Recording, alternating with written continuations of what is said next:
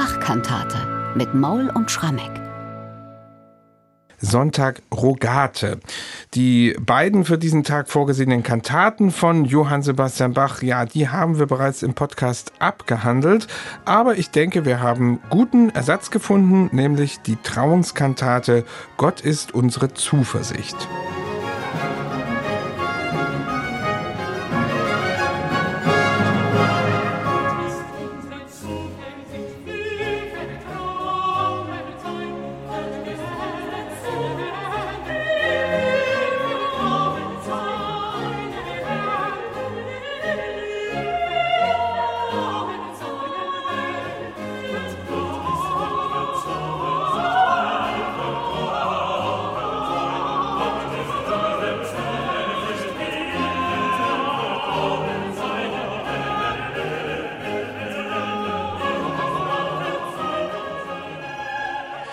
Ja, wieder eine Trauenskantate im Mai. Da wird ja auch viel geheiratet. Ein Stück von Johann Sebastian Bach, genauso wie in der letzten Woche. Diesmal ist diese Kantate aber wohl vollständig überliefert, denn es gibt zwei gleichwertige Teile mit jeweils fünf Sätzen, was dieser Kantate eine ordentliche Länge verleiht. Michael, was wissen wir denn hier über die Entstehung? Ja, lieber Bernhard, wir wissen, dass dieses Stück irgendwann 1736, 37 entstanden ist ich glaube, weil der Text tatsächlich sehr allgemein all das übermittelt, was man sich zu einer Trauung und für eine gelungene Ehe wünscht, dass es doch eine Allzweckwaffe gewesen ist, als dass es vielleicht einen Anlass gab, ein Promi-Paar hat geheiratet, aber dass Bach dieses Stück so konzipiert hat, dass er es auch beim nächsten Promi wieder herausholen konnte oder beim nächsten Promi-Pärchen. Es ist eine Ansammlung von Texten aus der Bibel, vor allem aus dem Alten Testament und natürlich freie Dichtung dazwischen, namentlich für die Arien. Es geht um Zuversicht, es geht um Gottes Segen, um Gottvertrauen und es passt so eigentlich auf jede Hochzeit und es ist sehr typisch für die großbesetzten Hochzeitskantaten. Ein Stück, wo praktisch alle Stadtpfeifer mitspielen, weil, das haben wir auch schon thematisiert, so eine Brautmesse für die Stadtpfeifer und die Leipziger Kirchenmusiker auch so eine Art innere Messe war, denn da gab es ja zusätzlich Geld zu verdienen. Hochzeiten waren damals wie heute immer noch eine sehr teure Angelegenheit und alle haben sich gefreut, dass geheiratet wurde, das Paar, weil es eben sich verbunden hat und die Musiker, weil sie was dazu verdient haben. Genau, nur nicht der Schwiegervater, der es zahlen musste wahrscheinlich. Aber der hat sich vielleicht auch gefreut. Der Dichter ist nicht bekannt für diese Kantate, aber er hat, würde ich mal sagen, mitgedacht und einige Sätze gleich als mutmaßliche Parodievorlagen gedichtet für Musik, die Bach bereits komponiert hatte. Und bestimmt auch nach Anleitung des Thomas Kantors ja. Bach. Also wir können zeigen, dass tatsächlich zwei Arien auf eine Weihnachtskantate BWV 197a Ehre sei Gott in der Höhe zurückgehen. Die ist zwar nur unvollständig erhalten, aber diese Parodiebeziehungen sind ganz offensichtlich. Und dann ist es ganz interessant, die erste Arie für alt schläfert allen Sorgen, Kummer in den Schlummer kindlichen Vertrauens ein. Das klingt einem nicht ganz unvertraut. Mhm. Wir kennen nämlich die ganz tolle Arie aus dem Osteroratorium, war da auch schon keine Originalkomposition, sondern auch schon Parodie. Sanfte soll mein Todeskummer nur ein Schlummer Jesu durch dein Schweißtuch sein exakt gleicher Sprachrhythmus und das Wort schlummern ist dominierend. Ganz offensichtlich hat Bach dem Textdichter gesagt, mach mir mal einen Text, der auf Trauung geht und zugleich eben unterlegt werden kann meiner Arie aus dem Osteroratorium. Und das Interessante ist aber, man könnte es machen, aber offensichtlich war Bach dann mit dem Ergebnis nicht zufrieden, denn er hat dieses Stück dann doch neu komponiert und vielleicht sogar noch schöner gemacht. Wir kommen ja gleich drauf zu sprechen. Also hier war die Parodie offenbar erstmal geplant, aber vor Bachs innerer musikalischer Urteilskraft oder Bachs eigener musikalischer Inquisition konnte das dann doch nicht bestehen und deswegen hat er neu zur Feder gegriffen. Vielleicht hat er nur ein bisschen Zeit gehabt mehr. Kann, ja auch sein. sein. Das Werk beginnt mit einem sehr, sehr feierlichen Eingangschor, Trompeten, Pauken, Oboen, Flöten und Streicher natürlich. Also wirklich das volle Besteck wird hier geliefert und das passt doch auch ziemlich gut zum Text. Ja, Psalm 46, Gott ist unsere Zuversicht, wir vertrauen seinen Händen. Und man muss sagen, die Vertonung war bei Bach in wirklich guten Händen. Ja. Also eine Festmusik, ich habe es jetzt schon zur äh, Trauungskantate von letzter Woche gesagt, wieder Shampoos aus Noten, also die drei Trompeten, machen ganz, ganz festliche Gesten, die Oboen und Streicher hinten rein und der Chor fängt erstmal fugiert an, aber das wird dann immer mehr so ein loses, munteres, schönes Wechselspiel, das einfach gut klingt und in der Kirche eine Stimmung ausbreitet, die einfach wirklich zur Hochzeit passt.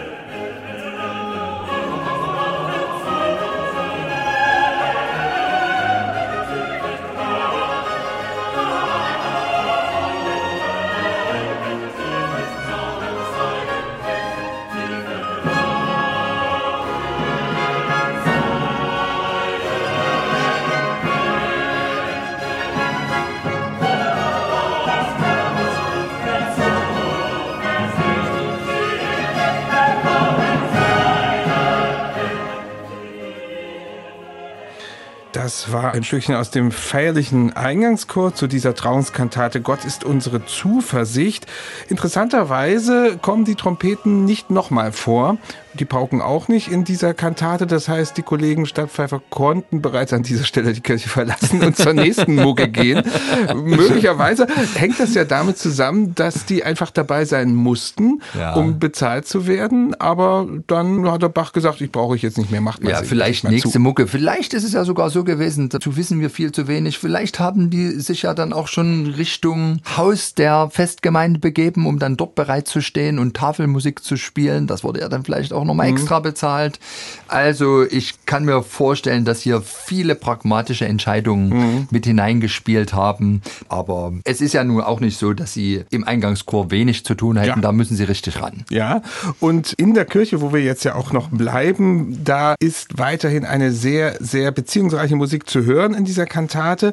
Und es geht weiter mit dieser Altarie, von der wir schon gesprochen haben, die eigentlich eine Parodie sein sollte aus der Schäferkantate bzw beziehungsweise dem Osteroratorium, aber dann noch schöner geworden ist, finde ich. Ja, weil Bach hier das musikalisch vor Ohren führt, was der Text sagt, schläfert allen Sorgenkummer in den Schlummer kindlichen Vertrauens ein. Es ist tatsächlich so, dass durch diese sanften Klänge der Oboe, der More und des Altus dieser Sorgenkummer regelrecht eingeschläfert wird. Die Streicher legen da ein Mehr an liegenden Noten darunter. Also es ist ein köstliches Einschlafmittel. Also wer mal seinen Puls ein bisschen beruhigen möchte, ja, soll sich diese Arie mal reinziehen. Vielleicht nützt es was. Ganz, ganz herrliches Stück, namentlich im A-Teil. Dreivierteltakt wiegender Rhythmus. Im B-Teil allerdings, wenn es dann heißt, Gottes Augen, welche wachen und die unser Leitstern sein, werden alles selber machen. Da gibt es den Taktwechsel. Also da ist nichts mehr mit Schlummer. Das ist etwas bewegtere Musik. Aber da ja der A-Teil in einer Da Capo-Arie immer wiederkehrt, ist da eben doch die Grundstimmung, dieses Einschlummern. Und ich bin mir sicher, das Brautpaar, was da diesen Luxus hatte, mit einer Kantate von Bach, auch noch aufgeführt von ihm, verheiratet zu werden, die werden da auf ihren beiden Stühlen gesessen haben und sich angelächelt haben. Und wer weiß, vielleicht kommen bei solcher Musik dann auch wie in so einer Art Flashback bei einem die Szenen wieder hoch, wie man sich kennengelernt hat die schönen Momente eben. Ach ja, Bernhard. Ja, das wir hören jetzt besser auf. ja, doch, diese Geschichten gehen ja immer gut aus. Nicht? Ja. Insofern kann man sich da etwas Gutes erinnern. Also, das alles ging den Brautpaar durch den Kopf, als es diese Musik gehört hat.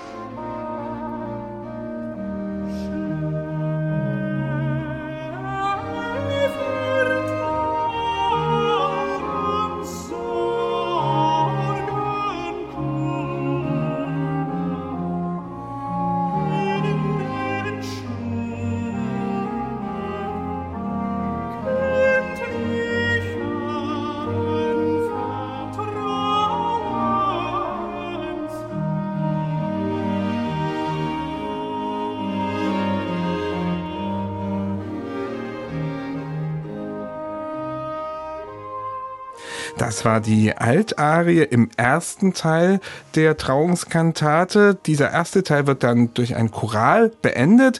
Dann folgt der Akt der Trauung und Postkopulationen, wie es in den Noten steht, geht es gleich weiter mit einer Bassarie. Und da gibt es, was es bei Bach gar nicht so oft gibt, ein Fagott-Solo. Also da hat er sich wieder was Besonderes ausgedacht hier. Ja, es ist wirklich etwas ganz Seltenes bei Bach. Und vielleicht ist es auch da wieder so, dass einer der Stadtpfeifer der eben auch seinen Anteil am finanziellen Hochzeitsbraten haben wollte, eben auch dafür ein paar besondere Töne spielen sollte. Ist auch wieder ein sehr schöner Text. Oh, du angenehmes Paar, dir wird eitel heil begegnen, Gott wird dich aus Zion segnen und dich leiten immer da, oh, du angenehmes Paar. Und auch hier geht es im Grunde genommen weiter mit einem sehr schlummernden Charakter. Es ist eine Art Wiegenlied, würde ich sagen. Also auch ein Stück, wo man vielleicht jetzt sich nicht mehr anlächelt, sondern die Augen zumacht und große Visionen für die Zukunft bekommt. Da ist es ja schon geschehen, ne? Ja.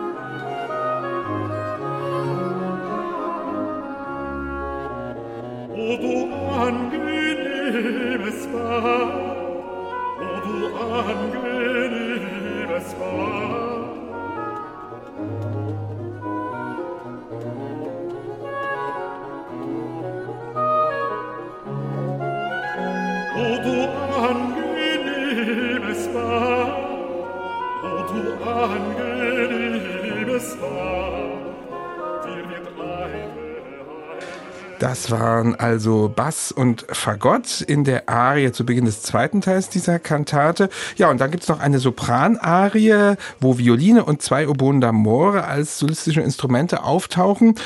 Wie die vorherige Arie ist auch diese übernommen aus einer Weihnachtskantate von Bach. Wir haben es schon erwähnt, Ehre sei Gott in der Höhe. Allerdings hat Bach das ganz schön verändert hier. Ja, sehr, also veränderte Soloinstrumente. Es wurde jetzt eine Arie für Violine Solo und zwei Oboe d'Amore. Und der Grundeffekt dieses Stücks ist anders als bei den beiden anderen Arien, die so leicht melancholisch und seelenduselnd sind, ist jetzt, weil es ja gegen Ende der Trauung geht und klar ist, jetzt geht man raus, Hochzeitsbraten, irgendwann mal Hochzeitsnacht und dann eben endlos Ehe. Freude allenthalben, also der richtig optimistische Rausschmeißer dieser groß angelegten Kantate, rundet das Stück ganz wunderbar ab.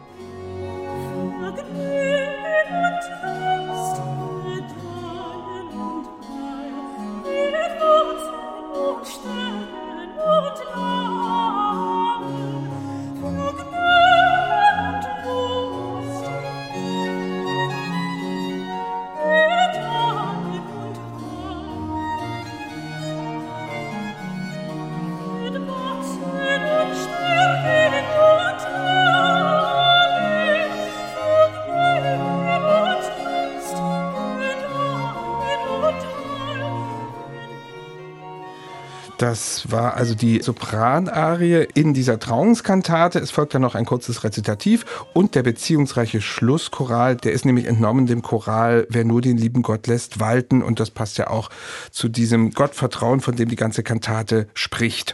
Zum Schluss können wir es nochmal auf den Punkt bringen. Was hat Bach der Thomaskante und was haben seine Musiker an so einer Aufführung eigentlich verdient? Ja, es gab eben, weil es um Geld ging, ganz klare Regelkataloge und nicht erst seit Bachs Zeiten, sondern immer schon. Und die wurden auch immer wieder unter die Lupe genommen, ob das noch zeitgemäß ist. Also die offizielle Antwort wäre, der Thomaskantor bekommt für eine ganze Brautmesse, also das heißt für eine mit Kantatenaufführung, einen Taler. Dann war es auch so, dass er außerdem noch eine Mahlzeit bekommt, also am Hochzeitsmahl teilnimmt. Das hat man dann aber so geschickt umgemünzt, dass dann die Kantoren gesagt haben, ihr wollt das doch eigentlich gar nicht, dass wir da mit an der Tafel sitzen, also gebt uns dafür mal noch einen Taler. Und außerdem standen ihm noch zwei Flaschen vom Hochzeitswein zu. Den hat er dann auch irgendwann nicht mehr genommen und sich stattdessen dafür ebenfalls einen Taler als Kompensation auszahlen lassen. Also drei Taler allein für Bach. Die Gebühr für den gesamten Chor lag bei zwei Talern. Die Stadtpfeifer haben fünf Taler insgesamt bekommen und mhm. wenn allerdings Trompeten und Pauken dabei waren, acht Taler. Mhm. Und wie gesagt, das sind die offiziellen Gebühren. Ich gehe davon aus, ein extra neu komponiertes Stück das wurde frei verhandelt, da wurde on top bezahlt.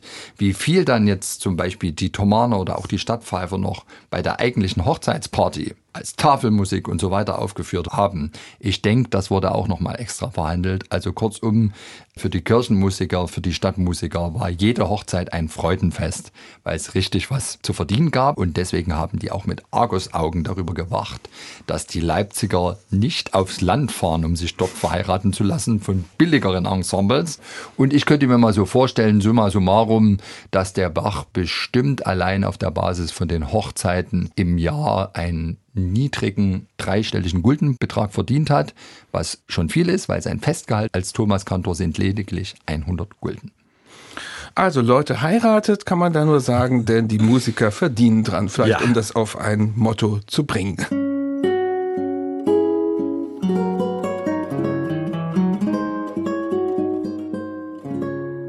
MDR Classic